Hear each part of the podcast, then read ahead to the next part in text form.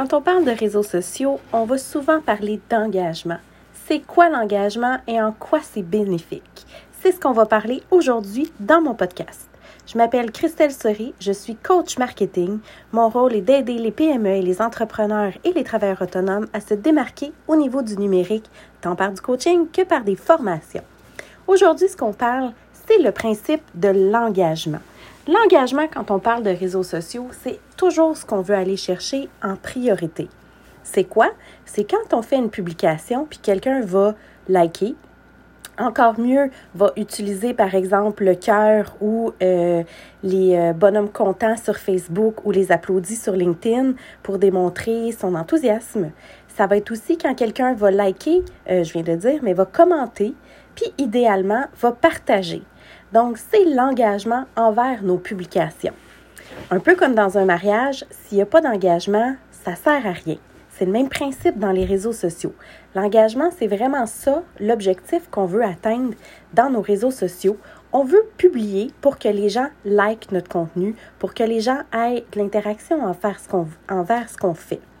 En même temps, plus c'est bénéfique d'avoir de, de l'engagement parce que ça va faire en sorte que le réseau social en tant que tel, mettons Facebook, va continuer à pousser de l'information vers euh, un autre site web, pas vers un autre site web, va continuer à pousser de l'information vers le client qui l'a euh, liké et qui a suivi, dans le fond, notre, euh, notre publication.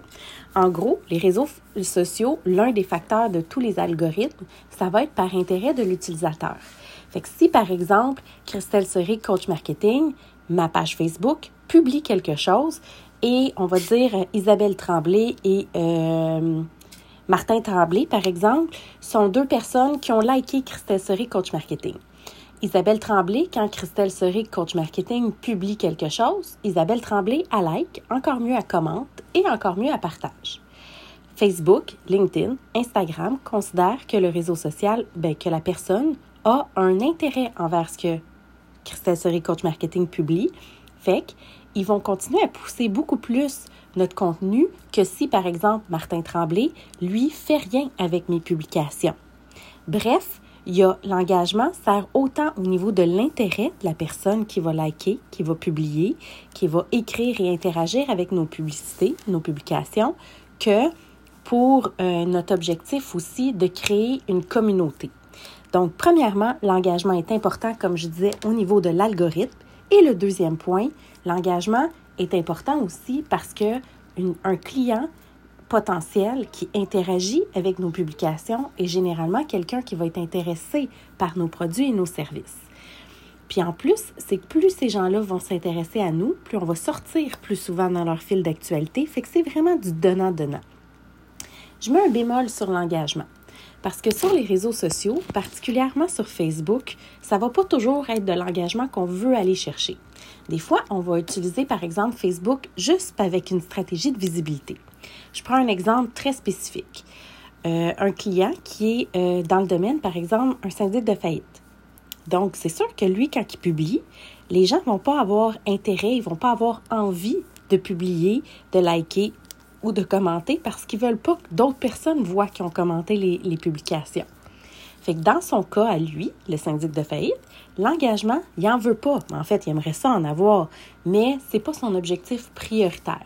Lui va définir sa stratégie pas mal plus avec euh, du contenu, de la publicité, c'est-à-dire qu'il va payer pour aller chercher du, de la visibilité au, au, au sein de son public cible au lieu de vouloir euh, générer de l'engagement. Fait que c'est sûr que le syndic de faillite, c'est plus difficile pour lui d'aller chercher des actions sur Facebook. Par contre, le, la plus grande force qu'il peut avoir, c'est que lui, les gens vont, vont euh, euh, aller le voir en cachette. Fait que la visibilité, c'est du lot qu'il va aller chercher, puis c'est comme ça qu'il va développer sa propre stratégie.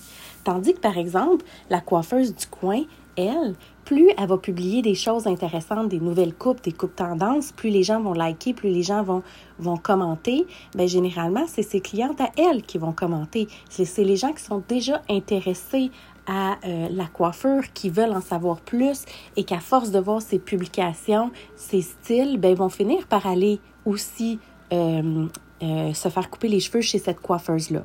Fait que deux réalités qui peuvent être complètement différentes. L'engagement peut varier d'une compagnie à une autre aussi.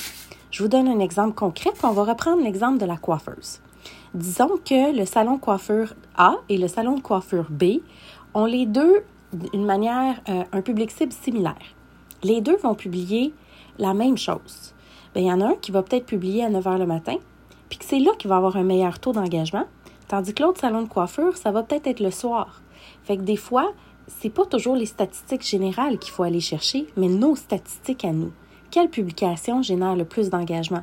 Quelle publication fait en sorte que quand je la mets, par exemple mon avant-après de coupe de cheveux, j'ai plein, plein, plein, plein, plein de monde qui like. Puis quand je remets cette même publication-là le soir, ben j'en ai presque plus. C'est nos statistiques à nous. C'est pour ça qu'il faut apprendre à évaluer nos propres statistiques avec notre propre engagement parce que les deux salons de coiffure, n'ont pas exactement les mêmes personnes qui les suivent, même si leur public cible général puis leur localisation fait en sorte que c'est la même chose. Fait que chacun a son style, chacun a ses fans, puis chacun réagit, chaque groupe de fans réagit différemment. Fait qu'il faut apprendre à lire nos propres statistiques pour savoir c'est quand le meilleur temps pour publier. Bref, l'engagement peut varier d'une compagnie à une autre même quand ça ressemble beaucoup le type de clientèle et le type de compagnie et même le type de publication, quand ils sont similaires, ça se peut que pour un groupe, ça fonctionne mieux que pour l'autre. Donc aussi, ça dépend des clients qui sont là, puis des relations que vous avez en dehors de votre Facebook, par exemple. Je redonne l'exemple des deux salons de coiffure.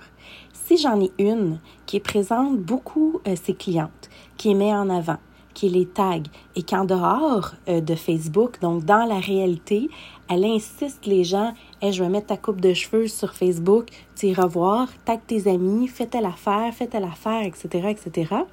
Bien, probablement que son niveau d'engagement qui est, qui est fort à l'extérieur de Facebook, elle repousse sur son Facebook, probablement que son niveau d'engagement risque d'être supérieur à l'autre compagnie qui fait exactement la même affaire. Bref, il ne faut pas toujours se comparer aux autres non plus pour savoir quand publier, quoi publier et l'engagement qui va en résulter. Bref, il faut apprendre à lire ses propres statistiques. en résumé, l'engagement, ça va dépendre de votre objectif d'affaires, de votre temps de publication, de votre contenu aussi et ce que vous voulez en faire avec ce contenu-là. Si vous avez beaucoup de gens qui interagissent, profitez-en aussi pour sortir de Facebook, sortir des réseaux sociaux, surtout quand on est une petite PME et qu'on connaît nos clients. Je reviens une dernière fois sur mon salon de coiffure. Si par exemple, salon de coiffure A est très proche de ses clients, donc, interagit, cette personne-là interagit, répond toujours aux clients euh, sur Facebook. Et quand il y a des commentaires, il embarque dans la discussion.